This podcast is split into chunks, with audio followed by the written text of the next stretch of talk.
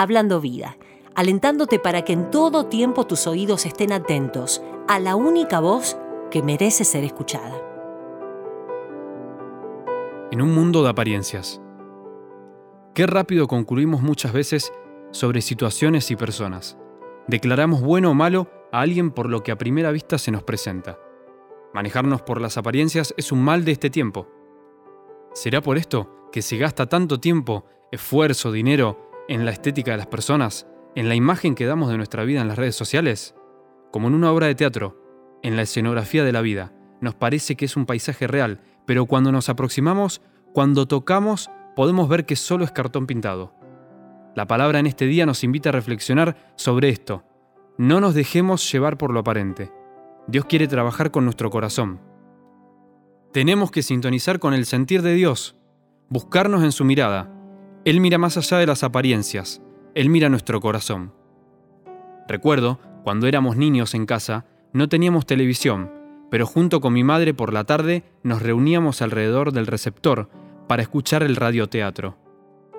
Yo sé que para algunos que están escuchando, esto que digo les parecerá chino básico, pero algunos otros entenderán de lo que hablo escuchábamos las novelas que la radio transmitía y con mucha atención nos emocionábamos con los diálogos, el sonido del galope de los caballos, de cuchillos que chocaban en las luchas. Oíamos tormentas, vientos fuertes.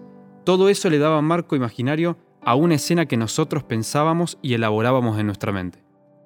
Con el tiempo, vimos que esos radioteatros que a nosotros nos parecían eventos completamente reales, eran productos de la habilidad de quienes con el golpeteo de la mano sobre la mesa, imitaban el sonido del galope, o con algún elemento metálico simulaban las peleas con espadas. Nosotros estábamos convencidos que todo aquello que escuchábamos era real, cuando en realidad era solo una apariencia. ¿Cómo nos dejamos llevar por las apariencias? ¿Cómo nuestra atención se fija rápidamente en lo primero que vemos? Le pasó al profeta Samuel. ¿Cómo no nos va a pasar a nosotros? Samuel fue enviado por Dios para elegir a un nuevo rey. Y cuando Isaí hizo pasar a sus hijos mayores, él los vio altos, fuertes, los vio soldados, guerreros, y al mirar toda esa apariencia, concluyó que algunos de ellos debía ser elegido. Y es allí cuando Dios le llama la atención a Samuel, como tal vez lo está haciendo con nosotros ahora. No te fijes en las apariencias. Tenemos que sintonizar con el sentir de Dios. Él mira más allá de las apariencias, mira nuestro corazón. Cuando Dios le dice esto a Samuel, él es guiado a elegir al que Dios había elegido, David, quien no tenía la apariencia de un rey, pero era quien realmente había sido escogido. Cuando David empieza a moverse como realmente él era, un ungido de Dios, y ve las batallas y enfrenta al gigante, se encuentra con el rey Saúl, que al ver su determinada decisión de ir a pelear, le quiere poner su armadura. Lo quiere hacer aparentar como un gran soldado, con una armadura brillante, excelente, una armadura real. David se la coloca, pero empieza a caminar y nos imaginamos a David al estilo de un robot. Empieza a moverse con esa armadura encima y termina pidiendo que se la saquen. David no sabía aparentar, se sacó la armadura y fue a enfrentar al gigante con lo que él era, con las armas que él sabía usar, con la presencia de Dios que lo acompañaba. Enfrentó al gigante con cinco piedras que recogió del arroyo. Tenemos que aprender de esto, enfrentar a ese gigante que nos quiere hacer aparentar quienes no somos. Aparentar no por maldad, sino porque a veces pensamos que aparentando conseguiremos ser lo que en realidad no somos. David tomó cinco piedras.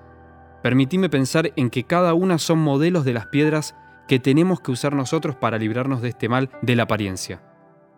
Hoy decido tomar la piedra de la oración, para orar con insistencia, pedir sabiendo que es promesa que se nos va a dar, llamar que se nos va a escuchar, golpear que se nos va a abrir, orar sabiendo que es Dios con nosotros. Otra es la piedra de la comunión, para fortalecer la relación fraternal con mis hermanos, con el cuerpo, con la familia de la fe, con quienes no necesito aparentar, al contrario, con quienes puedo ser auténtico y en quienes puedo apoyarme para este proceso de encontrar quién soy en Cristo otra es la piedra de la palabra de Dios, palabra de vida que debo interiorizar en mí, que me recuerda quién soy, de dónde vengo y quién está a mi lado. Y por último, la piedra de la perseverancia.